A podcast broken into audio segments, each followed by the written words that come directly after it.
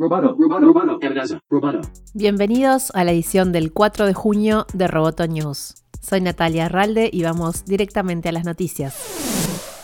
La presión aumenta sobre el CEO de Facebook, Mark Zuckerberg, por su negativa a tomar medidas contra las publicaciones de Donald Trump. 33 ex empleados redactaron una carta en la que indican que la postura de la red social frente a las recientes publicaciones del presidente son una traición a los ideales de Facebook. La carta publicada en el New York Times dice, la compañía a la que nos unimos valoraba dar a las personas una voz tan alta como la de su gobierno, protegiendo a los impotentes en lugar de a los poderosos, y agrega que hoy el liderazgo de Facebook interpreta que la libertad de expresión significa que no deben hacer nada o casi nada para interferir en el discurso político.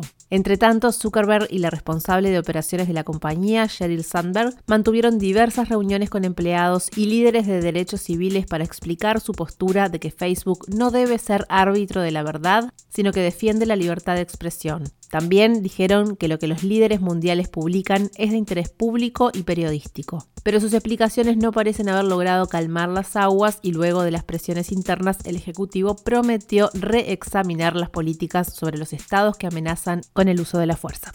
El presidente Donald Trump fue demandado por la orden ejecutiva que emitió contra las redes sociales el jueves pasado, según informó The Washington Post. La demanda fue realizada por el Center for Democracy and Technology y afirma que con la orden ejecutiva Trump quebranta la primera enmienda de la Constitución de Estados Unidos que protege la libertad de expresión. El presidente ha dejado en claro su intención de utilizar amenazas de represalias y reglamentos futuros para intimidar a los intermediarios para cambiar cómo moderan el contenido, dijo en el comunicado la organización. Esto, en esencia, garantiza que los peligros de la supresión de votantes y la desinformación crezcan de forma desenfrenada en un año de elecciones, agregó el comunicado. La orden que firmó Trump para hacer cambios en la Ley Federal de Comunicación elimina algunas de las protecciones legales otorgadas a las redes sociales en relación a lo que publican sus usuarios. El liderazgo de Amazon también fue cuestionado por sus trabajadores, ya que un grupo de empleados acusa a la compañía de hipócrita por la respuesta de la firma a las protestas contra el racismo. Amazon manifestó en Twitter, nos mantenemos juntos en solidaridad con la comunidad negra en la lucha contra la injusticia y el racismo sistemático. Este mensaje fue cuestionado por varios trabajadores que vienen pidiendo a la compañía que deje de vender el polémico software de reconocimiento facial Recognition a la policía, con el argumento de que puede ser utilizado para atacar a personas de color, inmigrantes y otras minorías.